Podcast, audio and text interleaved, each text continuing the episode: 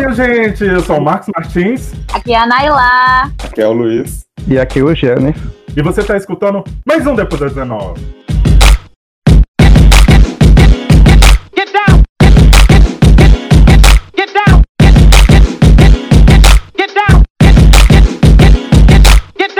Olá, gente! Estamos aqui com mais um Depois de 19 para gravar sobre um filme específico. Nós iremos gravar sobre Get Out, aqui no Brasil traduzido como Corra. E por que estamos gravando sobre esse filme? Porque em 22 de março, o novo filme do diretor de Get Out, o Us, vai ser lançado nos Estados Unidos. Até a gravação desse programa, ainda não foi definido uma data para o lançamento em território brasileiro, na verdade, para começar esse programa, e eu vou pedir para o Janis se apresentar. Janis, quem é você na fila do pão? Então, olá, sou Janis Oliveira, ou vocês podem me chamar de Janis, ou pode me chamar de Janiel. Mas eu prefiro, eu prefiro de Janis, mas como vocês, vocês escolhem, mas se for Janis, tudo bem.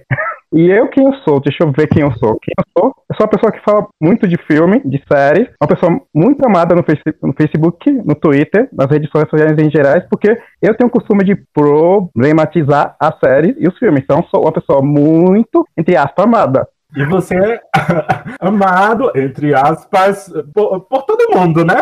exato. Deixa eu só corrigir uma coisa. Já tem nome brasileiro também, que é nós, claro. E vai ser dia 21 de março. Então é isso.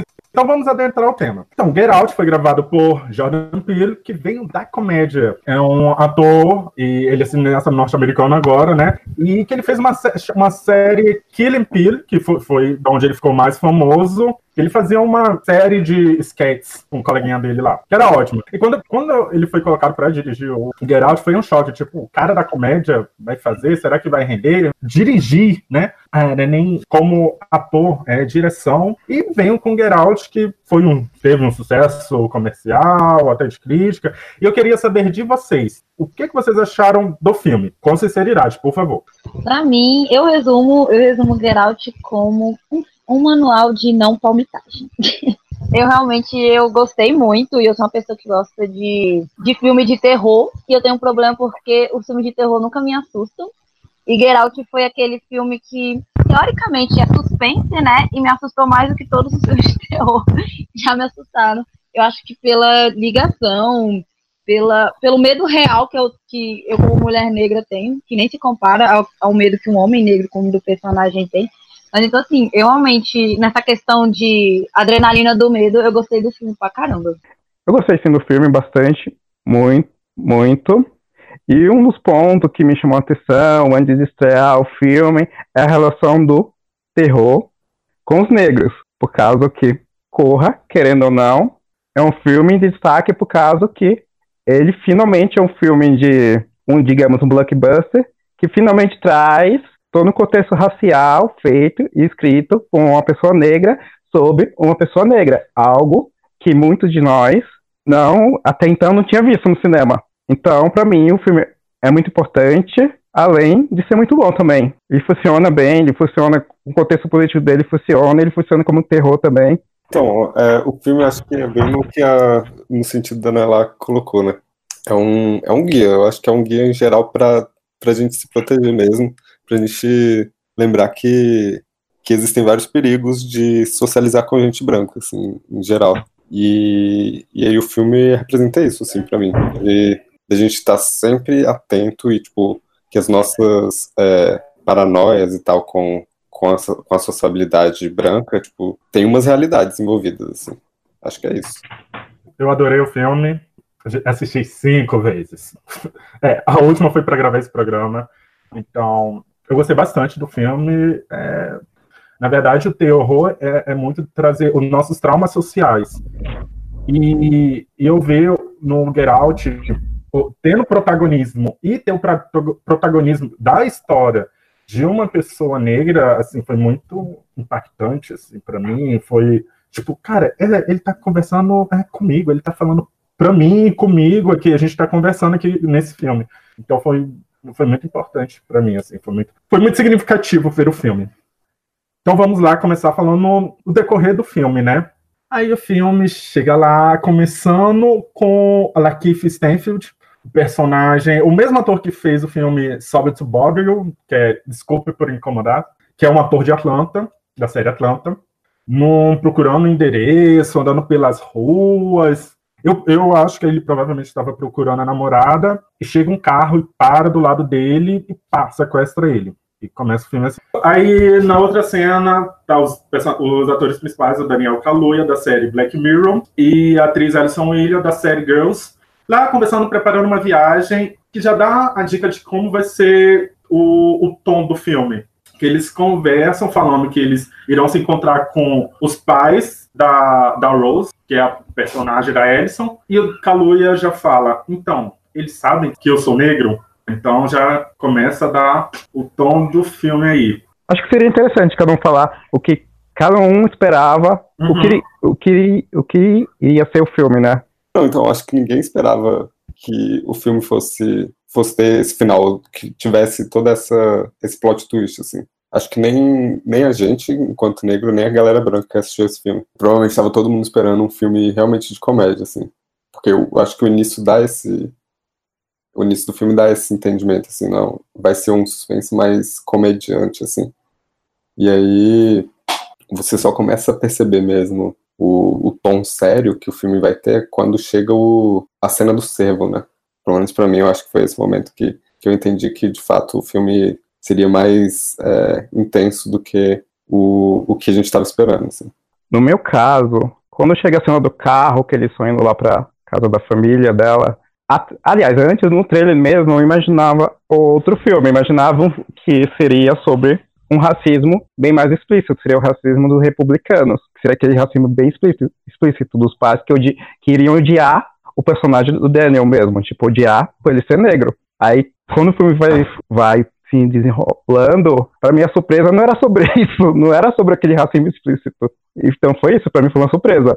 E muito boa. É, dá aquele choque na gente. Tipo, até que a gente já está acostumado a, a debater mais esse racismo explícito. Então, eu tava. A, a, minha era do, do mesmo jeito que do Janis. Eu tava esperando que ele fosse conhecer a família da namoradinha, que ele ia ser tratado mal, bem escancarado. Porque o próprio trailer, né? Casinha de republicano, a gente é, é tem as cores, as roupas que eles usam e tudo mais. Pessoas velhas. bem, bem típico dos filmes mesmo. Eu tava esperando algo nesse sentido. E não sei, eu tava esperando que os negros estivessem mortos e fossem fantasmas. Algo nesse sentido. Eu, fui muito bem surpreendida pelo filme. Eu, fiquei, eu, tive, eu, eu tive que pausar o filme e falar, gente, o que está acontecendo? Foi uma surpresa boa. Então, um terror legal.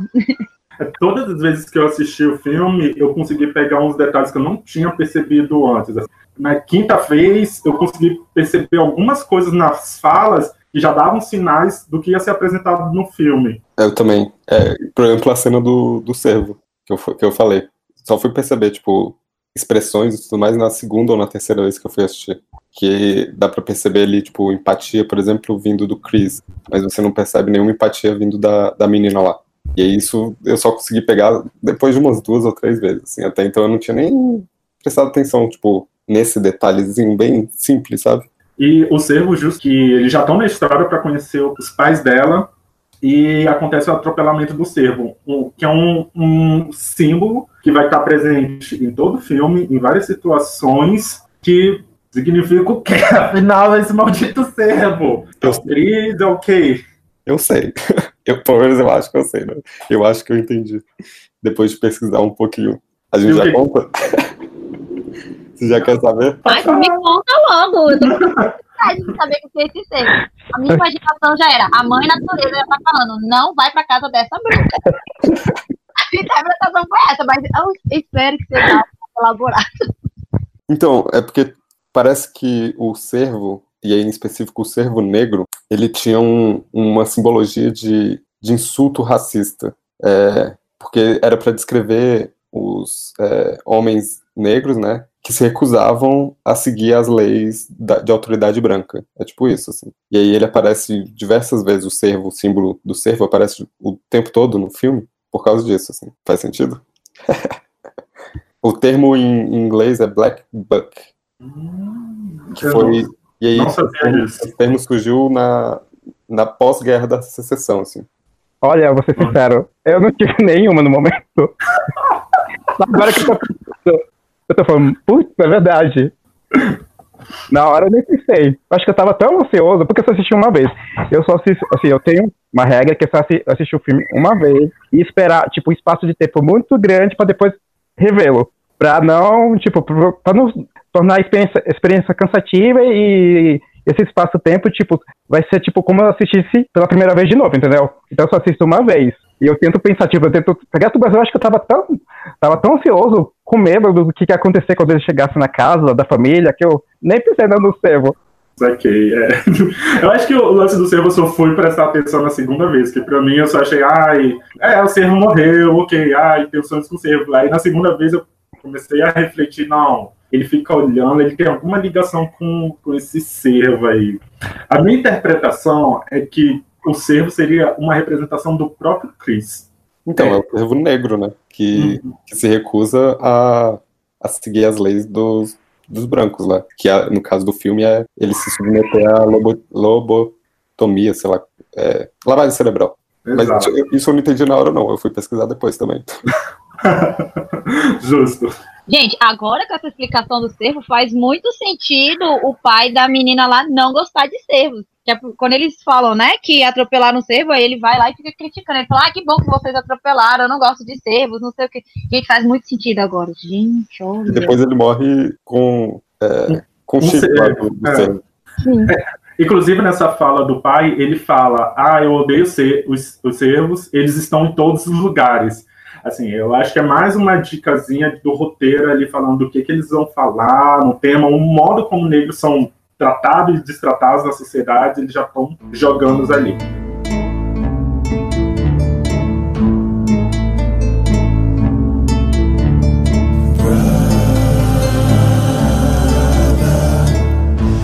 Mas tem uma outra cena que acontece na estrada ainda, que é o carro deles é parado, todo policial. Aí, nesse momento, o policial para, a Rose estava dirigindo um carro, só que o policial ainda assim pede a, a identidade, a carteira de motorista do Chris. E ela fala para não, que não precisa, que não, não tem que dar que no primeiro momento eu achei, olha, ela é boazinha tal. Ao decorrer do filme, eu já comecei a perceber, ai, mas por que ela fez aquilo? E depois de refletir algumas vezes, eu fico pensando agora, ela fez de propósito aquilo? Ela não estava protegendo o Chris, na verdade, porque se o Chris entregasse a identidade, iriam saber onde o Chris estava indo. A polícia ia ter identificação. Vocês chegaram a pensar isso na primeira vez que vocês assistiram, ou, ou o Jandes, no caso, a, a vez que ele assistiu? Então, no meu caso, depois que acaba o filme, eu imaginei aquele policial, tipo, foi pago pela família só pra causar aquela tensão nele, no personagem do Daniel. E, tipo, aquele policial fazia parte de todo o esquema. Pelo menos eu pensei assim. Ah, eu ia falar, faz muito sentido, porque é, ele sai, ele sai dessa situação, né, dela protegendo ele, ele falando que achou super sexy ela defendendo ele. Eu acho que foi tipo uma forma dele confiar nela. Chega até tem uma parte do, do filme que ele já tá desconfiando dos pais, mas dela ele ainda tá confiando. Aí vem um pouquinho da mulher negra se intrometendo, falando tipo, gente, era óbvio aquilo ali. Tem gente que até hoje fala, nossa, eu fiquei surpresa de achar que ela estava envolvida. Filho, qualquer mulher negra sabia que aquela mulher estava envolvida desde a primeira cena do filme. Aquilo ali é pura emoção, gente. E eu, eu acho interessante uma cena também, muito interessante de se avaliar, não no aspecto do filme, mas também no aspecto social, é que as mulheres brancas, elas têm uma tendência de tentar proteger os homens negros diante da polícia e acabam colocando eles em risco. É só uma, é só uma prova de como é uma, é uma relação conflitante, né? Porque se fosse uma mulher negra ali, saberia o, os riscos que estariam em jogo confrontar um policial. Eu acho muito interessante que, são, que tem tanta importância pro filme quanto para a história geral essa cena. Interessante mesmo. É aquele prote... ah, eu vou te proteger a todo custo, mas não pensa nas consequências desse proteger. Enquanto uma outra pessoa negra vai ter essa compreensão, essa noção, né, do que, que pode desencadear um, um confronto com a polícia. Aí, seguindo o filme, a gente é apresentado aos pais, lá, lá, lá, a fala que nós falamos, né, do pai falando que odeia servos. Ele, inclusive, chega numa portinha que dá pro porão da casa e vai falar, ah, é, tá fechado isso aqui, porque tem bolor negro, isso inclusive na, na versão em, em inglês, isso não é nem na, na dublagem, ele fala do bolor negro tá lá embaixo, como se tivesse estragado. E outro sinalzinho. E aí a gente vai ser apresentado também para uma outra personagem, que é a Georgina, que eu acho que foi uma das melhores atrizes do filme, interpretado pela Betty Gabriel, que é a, a empregada doméstica ali daquela casa, que tem aquele olhar estatelado assim. Daí depois a gente vai ser apresentado ao Jeremy, que é o irmão da Rose, e pelo Walter, que é o outro empregado da casa. Ah, não, eu só queria comentar que eu achei muito interessante. Quando ele apresenta a Georgina, ele tá na cozinha, né? Ela tá na cozinha, aí ele vai falar. A minha mãe gostava muito da cozinha. E nós fizemos questão de ter uma, uma parte dela aqui, um pedacinho dela aqui. Aí ele, a câmera vai e foca na mulher. Eu falo, gente, olha essa dica que tava dando. Estavam dando muita dica, a gente não percebeu porque não quis. É muito interessante quando a gente assiste a segunda vez e vai reparando nesses detalhes. Aí, primeiro mês vai ter uma cena em que tá a família reunida e fora da casa, bebendo chá, é, bebendo chá e a Georgina já tem um momento assim meio estranho que ela perde o foco e derruba o chá. Aí o que é isso passa despercebido, gente, ó, tem algo de estranho aí, mas passou. Aí chega a noite e o Chris, que tá parando de fumar, sai da casa para poder fumar, né? Aí a gente tem um outro momento estranho, que é o Walter, o jardineiro da casa, correndo loucamente, muito, correndo muito, e bizarro. Aí o Chris volta para casa e tem uma conversa com a, a mãe da, da Rose. A conversa que ela vai hipnotizar ele e vai colocá-lo pela primeira vez no filme nesse sunken place, é, nesse local em que ele sabe do que está acontecendo, mas ele não tem é, liberdade dos movimentos. Ele não consegue se movimentar, não consegue falar, mas ele sabe de tudo que está acontecendo.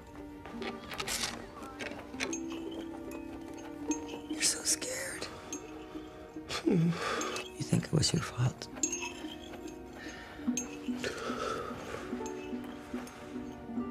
How do you feel now?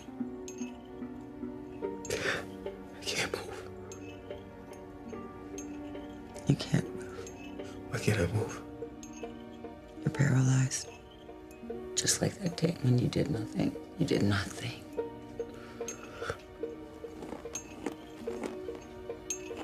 Now, sink into the floor. Wait, wait, wait, wait, wait, wait. Sink.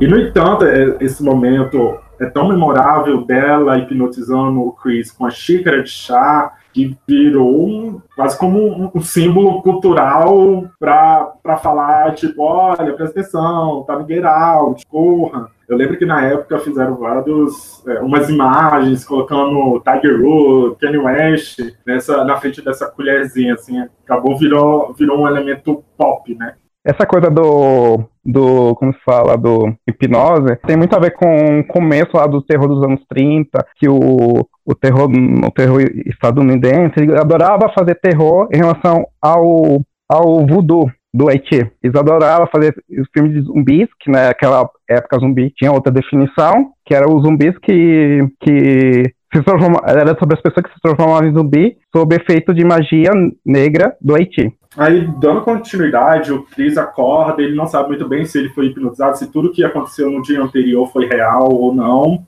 Mas enfim, dá continuidade e começa uma festa na casa lá dos pais. Uma festa só com gente branca, com exceção de um asiático que faz, faz- vai fazer um apontamento relevante para a gente discutir dinâmicas raciais, inclusive entre pessoas racializadas. E nessa festa, os brancos começam a fazer comentários é, bem, bem de mau gosto, assim. Falando, ah, como ele tem um aperto forte, nossa, olha como o Chris é forte. Você sabe jogar golfe? Eu conheci o Tiger Woods, ficam perguntando se o pinto dele é grande. Altas paradas racistas. Tem, se depara com esse personagem asiático também, que vai perguntar sobre ah, se você acha que a existência negra hoje em dia, a vida negra hoje em dia, está mais fácil ou mais difícil né? E é, e é interessante que eu vi comentários de asiáticos colocando justamente como é, essa pontinha no filme foi relevante para eles, para como o, o retrato de como os asiáticos muitas vezes se estabelecem nessas relações raciais, né? É, eles não são os brancos, mas é, muitas vezes são colocados nesse local próximo ao branco e colaborando com até um racismo antinegro. Achei muito interessante isso. E aí a gente tem um, uma cena em que começa a acontecer um, o que eles chamam de bingo, que está parecendo mais um leilão. Nesse momento, o Chris e a Rose estão mais de fora, mais perto de um lago, e começa a ver esse leilão que na verdade era para leiloar o Chris, que a gente não sabe exatamente o que vai acontecer, mas vai acontecer alguma coisa de muito ruim, mas tem vários brancos ali participando desse leilão. E uma coisa que eu achei também interessante, que já foi apontado pela Nailá, dessa participação das mulheres brancas na construção do racismo, e o filme também vai mostrar a participação de pessoas é, cegas, pessoas brancas cegas, que vão participar também desse racismo. Então, o, o filme dá a mensagem, é, né, porque você é o legalzinho, né, porque você votou no Obama, que você não deixa de ser racista. Você também colabora com, com esse sistema, né? Eu acho, eu acho muito interessante esse reforço de toda hora os brancos falarem: ah, eu votei no Obama, ah, eu gosto de, um, é, de, um, de uma pessoa negra, ah, é, é muito aquele, eu tenho amigos negros. E eles falam isso o tempo todo. Eles fazem questão de falar isso o tempo todo. A Rose, ainda quando ele estava montando a, a mala lá na casa dele, ela já reforçava isso da ligação deles com pessoas negras, o que, o que para mim é muito interessante, porque a gente sabe qual é a, quem é que usa essa desculpa, quem é, que quem é que tem a necessidade de ficar reafirmando a proximidade de pessoas negras, são normalmente as pessoas mais racistas. E que é, é uma questão sutil que eu vejo no filme que faz questão de enfatizar principalmente o Obama, né? Porque muito daquele discurso de ah, não existe mais racismo, nós temos até um presidente negro. E aí vem o filme falando exatamente as pessoas que, que se dizem votar no Obama, olha só quem são elas. Achei muito legal isso. É, no, a, a, depois que eu entendi o filme, eu primeiro pensei que quando eles, eles falavam tanto do, do Obama, é que talvez o Obama tivesse sofrido lobotomia, é, lavagem cerebral. Aí agora eu não sei ainda, mas eu ainda fico um pouquinho com essa ideia de que, tipo, na verdade ele, eles estão falando que tem muita que votaram nele porque ele já tinha sofrido lavagem cerebral, então era, tipo, na verdade um branco ali. Porque tem muito desse, desse papo, né? Não desse papo exatamente, mas, tipo, tem várias teorias da conspiração envolvidas com com o fato do, do Barack Obama ter conseguido chegar à presidência, assim, sendo negro. E Tem, eu não sabia não. Fala mais. Não sabia disso, disso. Eu essa teoria, é isso, gente, é isso. E aí eu acho que o Jordan Peele estava brincando com isso nesse momento, assim, falando, citando tanto o, o Barack Obama. Talvez não seja também, talvez seja só eu indo muito longe nas análises, mas eu tive essa, a princípio essa. Uma coisa interessante nesse, nessa, nessa, nessa parte da festa é que é, é, o momento que eu percebi que todos esses que foram que sofreram lavagem cerebral, eles sempre estão com alguma coisa na cabeça, assim, para esconder o, a cicatriz. Aquele que aparece primeiro, que é o primeiro sequestrado, é, a, a empregada, a dona de casa lá, esqueci o nome também, e o menino que corre, o cara que corre lá. Todos eles estão com, com algo na cabeça, tipo chapéu ou franja muito grande e tal. Caralho, eu não tinha prestado atenção nisso. É, é verdade. Gente. Então, para mim, a ideia do, do Pele seria comer o cu dos democratas brancos. Para mim, essa é a ideia do filme. Que, da questão deles se apropriarem da, da, da, questão racial, de se apropriar, tipo, o corpo da, das pessoas negras para ganhar de biscoito, mais ou menos isso. Para mim, a ideia do filme seria essa, comer o cu dos democratas. Eu gosto dessa perspectiva também. Eu gostei muito dessa perspectiva. Faz sentido. Faz muito sentido. É, eu acho que é, é, é fazendo um paralelo aqui no Brasil é tipo a esquerda brasileira, né? Exatamente. Eu também eu pensei nisso. Exatamente nisso. Não, eu também concordo. Eu acho que é, foi bem para esse lado mesmo que ele quis. Acho que está bem explícito, na verdade. Assim.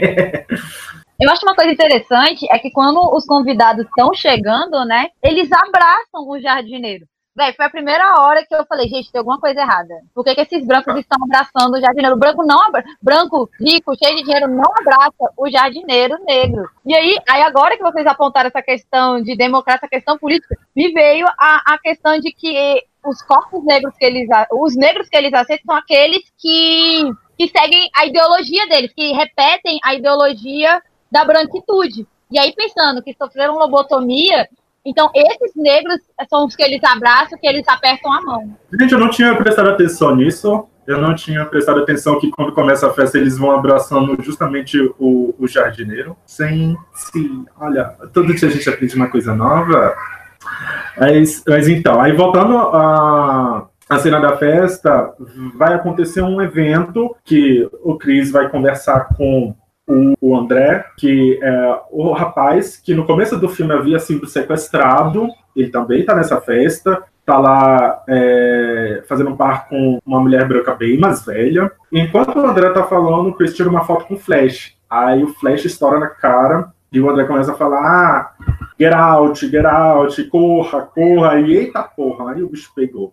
Aí o Chris quer sair, quer, quer ir embora. Ah, ele recebe uma ligação do Rod, que é um outro amigo que já tinha dado alguns apontamentos para ele no começo do filme, falando: cara, não vai, não vai na casa de pais de namorada branca, não faz isso. E o Rod dá, começa a ter uma conversa com ele e fala: ó, oh, cuidado, os brancos faziam é, negros de escravos sexuais, presta atenção no que tu tá se intrometendo. E nessa outra conversa, o Chris manda uma foto do André e o Rod pega informações que esse cara tá desaparecido há seis meses, fala pro Chris, sai daí, tipo, tá fudido, foge daí. E aí que o Chris fala pra Rose, vamos embora, vamos embora. E nisso que eles estão se arrumando pra ir embora, é, ele vê uma salinha, uma, é, tipo uma salinha com uma porta, assim, dentro do quarto aberta. E nele encontra várias fotos da Rose com o, o jardineiro e com a Georgina, com vários namorados e namoradas negros. Que eu acho que esse foi um ponto que é, ali o, o filme me, me, perdeu um pouco, foi dessa questão da obviedade, assim. Foi esse momento dele achar a portinha aberta, isso não estragou o filme, mas é essa crítica que eu tenho a essa cena, que eu achei um momento óbvio demais do filme aquele flash que dá no naquele personagem não é a primeira vez que a gente tem um, um vislumbre de, de, que tem algum, algo errado, tipo, meio lavagem cerebral, assim. A primeira vez é quando, quando eles vão tomar um chá, eu acho. Eu não lembro direito, eu acho que é um chá. E aí alguém deles dá uma batida na xícara. E aí a, a Georgina, ela derruba tudo. Aquilo lá já, a gente já, já dá pra perceber que tinha uma hipnose envolvida, talvez. Só que, né, a gente não percebe lá na hora, assim. Porque a gente ainda não entendeu do que se trata o filme, mas tem esse momento aí eu também não tinha prestado atenção nessa cena. Da... Eu sabia que eu, Georgina derrubando o chá, mas eu não tinha percebido porque tinham batido. Aí também vai levar um ponto muito importante do filme, que é o som. Assim, você tem que prestar muita atenção nos sons, nos barulhinhos do filme, que ele tem muita importância de que eu acho como o filme também é construído. Eu acho interessante é, da parte que o Chris manda a foto, né, pro, pro Odd, e ele fala, como você pontuou, da questão de que existem escravos sexuais, que era para ele fugir. Acho interessante porque, assim, eu assisti com pessoas brancas. E nesse momento de um homem falando de foge daí, você pode ser um escravo sexual,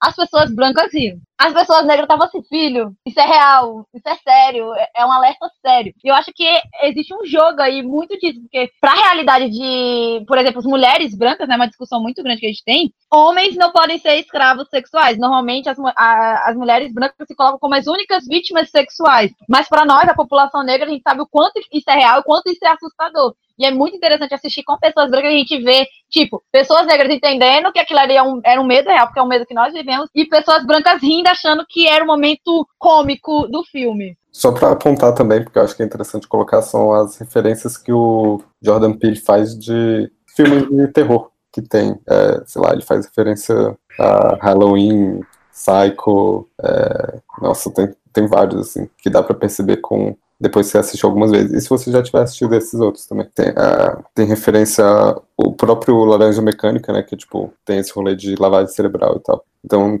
sei lá, é, quando a galera classifica, acho que foi o Oscar, né, que classificou o filme enquanto comédia, ou entrou na categoria comédia, alguma coisa assim, é, é um problema por isso. Tipo, o filme passa todo por diversas é, coisas que envolvem terror, do gênero terror, mas no final não, não pode ser classificado dessa forma. Foi o, o Globo de Ouro, assim, que classificou. E isso mostra também da, como a receptividade do filme é diferente, que eu, eu lembro que a primeira vez que assisti o filme no cinema, muitas cenas as pessoas riam, assim como a Naila falou da cena sobre a questão do estupro masculino de corpos negros, Pra mim era claramente o um filme de terror. O filme me trouxe assim, umas questões bem para ficar ligado. E para pessoas brancas aquilo foi visto como comédia. Ah, então, então do Globo de Ouro aconteceu que, na verdade, quem, quem manda para as categorias são os estúdios. O estúdio de Corra que mandou para comédia, porque talvez eles achavam que tinha mais chance de ser indicado, e na, nesse caso nem foi o Globo de Ouro que escolheu como comédia, foi na verdade foi o estúdio que mandou como comédia. E eu, sobre as referências, acho que a referência principal do. a referência do principal do, do Corra é em relação aos filmes de terror dos anos 30, mais ou menos, que que havia muitos filmes, muito não, muitos não, assim, tipo, tinha um filme ou outro sobre, sobre mortos-vivos, que, que eram sobre pessoas brancas que estava sobre, sobre feitiço de voodoo. Eu acho que o, o Jordan faz, tipo, uma referência direta a isso, meio que ele quebra isso, tipo, quem agora tá dominando nossos corpos, quem tá fazendo feitiços com nossos corpos são os brancos, não são mais os, os negros. Um dos filmes, tem dois filmes, assim, muito famosos, dois filmes muito famosos daquela época, que é, um, é o Zumbi Branco, de, deixa eu lembrar a data, é de que o Zumbi Branco de 32 e, e A Morta Viva de 43. São dois filmes assim que o pessoal que gosta de ter conhece muito, que eles trazem isso do da esse estereótipo meio que do, demonizando a religião afro do Haiti, das pessoas negras do Haiti, do voodoo, que, é, que elas faziam magia para dominar os corpos dos brancos, entendeu?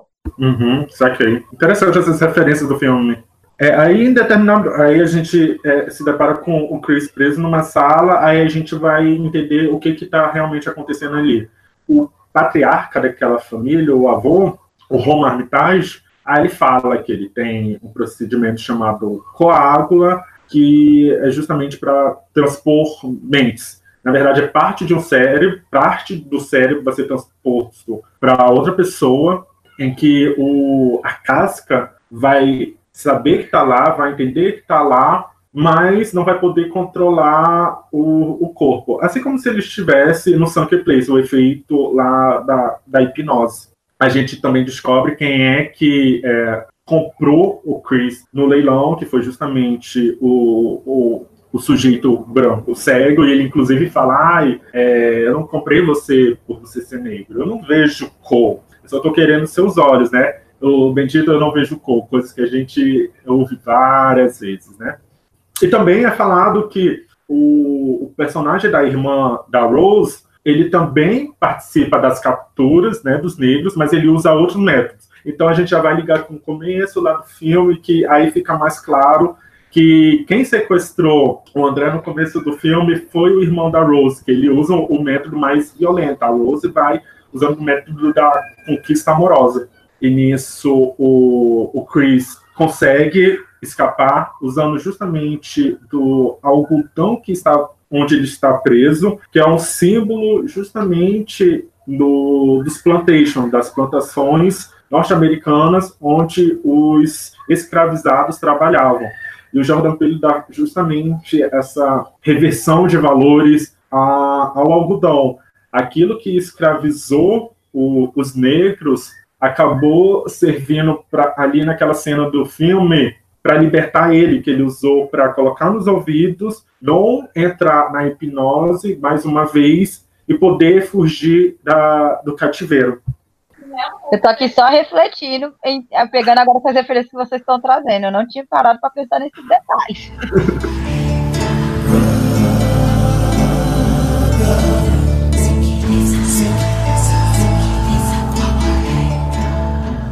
Daí o Chris consegue fugir. Nisso a gente acaba descobrindo que a Georgina é a avó, o jardineiro, o Walter, ele é o avô.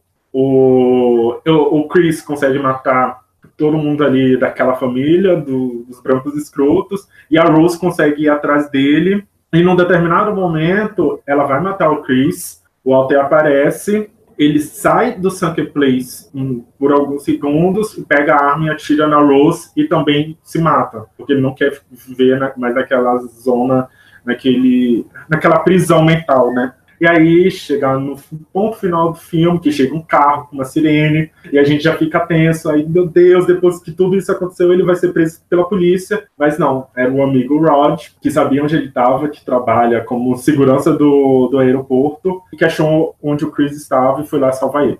E esse é o final que foi dado a, a, ao filme, né? Mas também foi gravado um final alternativo, onde de fato é a polícia que chega e no final o Chris é preso. Ele está conversando com o Rod na prisão. Esse, esse final alternativo está disponibilizado na internet, você consegue acessar. E que é um final até real, até plausível, mas eu acho que o final que foi dado ao corte final da edição eu achei que é um final mais feliz para os negros, assim. É o final catártico que a gente tava torcendo o momento do, do herói, né? Esse final aí, o alternativo eu não sabia, não. Achei interessante. Eu acho que mais realístico, tipo, do, da possibilidade do que aconteceria de fato, assim, se o filme fosse realidade. Mas também prefiro o, o filme original, o, o final original, porque não é possível que o, o Chris ia passar por aquilo tudo e no final ainda ia ser preso, assim, acho que foi um alívio pra gente. Segundo o Jordan, ele no, na ideia original, ele criou o final triste, entre aspas, mas nas, nas exibições de teste, ele pensou, pensou e resolveu dar um final feliz. Ai, gente, eu juro pra vocês que eu achei que ia ser preso mesmo, e mesmo depois que o filme acabou, que era o final feliz, eu ainda tava, gente, mas isso foi real? E depois, será que ele não foi preso? Porque eu, eu ainda fiquei paranoica, mesmo eles me mostrando o final feliz, ainda fiquei paranoica de tipo, eu acho que na realidade, sem, sem, por trás das câmeras ele foi preso. Aquele pensamento bem de pessoa que não confia na polícia. Eu, eu, eu também fiquei paranoico com o final, mas não foi nesse sentido. Eu fiquei no sentido de será que ele de fato conseguiu fugir da lavagem cerebral ou ele vai entrar naquele loop, ele vai ficar nesse loop o tempo todo de lavagem cerebral, sabe? Tipo, talvez ali não fosse verdade, tipo, a realidade mesmo. E ele estivesse num loop. Eu fico pensando num Get Out 2, que é justamente o Chris sendo preso e outra parte daquela família, ou daquele grupo ali, do Coágula, ir atrás dele para poder, para pegar o corpo dele. No DVD, segundo o que eu, que eu li no DVD, tem outros finais. Em um dos finais dele, o Chris, ele tá, entre aspas, possuído por, pelo cara que ele ia trocar de corpo. Trocar de corpo não, que o, a mente ia, ia ser transferida para a mente do Chris. Não sabia disso. Não sabia que tinha mais de um final alternativo. Ah, o Jordan, então, deve, deve, ter feito vários finais e testado, né, naqueles testes de audiência. Sim. Gente, agora já tô achando que Black Mirror copiou Get Out por inteiro agora. é isso. Agora, agora com essa informação de final, vários finais alternativos aí, é isso. Black Mirror não tem como vergonha na cara. É, é, às vezes eles fazem isso com, com alguns filmes mesmo, assim, sei lá, eles fazem final e fica testando, mudam cena de filme. É, acontece bastante mesmo de eles fazem teste, aí eles veem a reação do, de quem está assistindo, eles escolhem o final, ou talvez muda o filme inteiro. Uhum. E ou acontece também de eles lançarem no cinema o filme com o final, e pode acontecer deles relançar com outro final. Já acontece, acontece isso muito também. Eu acho que a gente podia falar que a gente tá esperando de Us.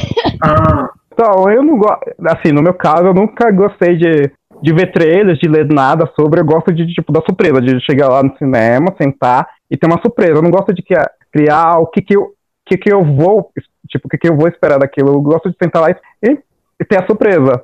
No caso de Get Out, só veio só, só, só, já imaginar, eu tentava imaginar o que, que era, por causa que, depois de muito tempo, que veio um filme de terror escrito, escrito e dirigido por um negro, aí eu imaginei, deve ser sobre racismo. Agora, sobre nós, eu não sei o que esperar, eu acho que eu não quero saber o que, o que esperar, eu quero chegar lá no dia 21 de março, se estrear dia 21 de março mesmo, e ver que o filme tem para entregar. Eu também não gosto de criar essas expectativas de trailer. O, o lance que, tipo, tem o Jordan Peele envolvido. Ah, Geraldo já foi bom. E as coisas que ele fazia na comédia já eram boas. Então eu, eu quero ter um, uma grata surpresa com o filme, vou colocar assim. Ele já falou que o filme não vai ter debates raciais, mas tô aí. Ele fala isso, mas vai que no filme tem, acaba colocando.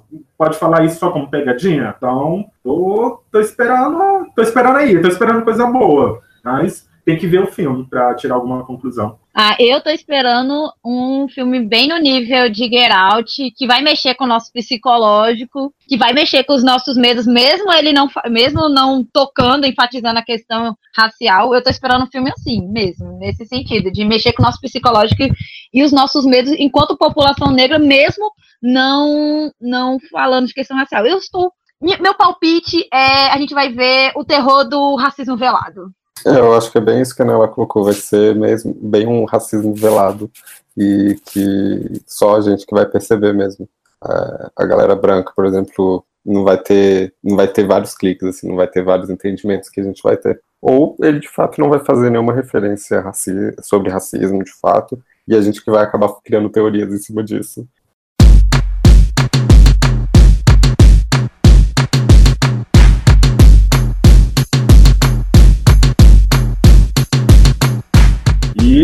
Isso, minha gente. Críticas, sugestões, elogios. Tomara que você não ficou com medo nesse episódio. Mande para contato.depois19.gmail.com Nos siga nas redes sociais, Twitter, Facebook, Instagram. É, queria agradecer muito ao Janis por, por estar nesse nesse programa. É, é uma pessoa que eu acompanho, eu adoro as críticas que você faz. A gente, a gente fica observando, a gente fica só observando as merdas que a galera fica falando. E eu acho muito bom é, essa crítica que você faz, que ela é necessária para contestar algumas lógicas sociais, que também a gente coloca como é, entretenimento, como se fosse algo meramente inocente, mas que não, tem toda uma mensagem ali sendo transmitida. A mídia é, é um poder também. De nada, e eu, eu só peço desculpa pela minha timidez. Eu acho que eu fui um pouquinho tímido, mas é isso. Na verdade, eu que te agradeço, porque no fim eu acabei gostando, acabei me soltando um pouquinho, apesar que eu tô ainda um pouquinho tímido, mas obrigado. Pode, pode deixar. A única coisa, a única rede social que eu uso de verdade é o Twitter. Agora as outras redes sociais eu não uso porque eu não gosto. Mas quem quiser me seguir é o arroba senhor S-E-R Decepção. S-R Decepção no Twitter. Vai estar aqui no. Aqui embaixo, tá todo mundo vendo. Vai estar aqui na descrição do episódio. Então é isso, gente. Até a próxima semana. Tchau, tchau. Tchau, tchau. Tchau, gente. Até o próximo episódio.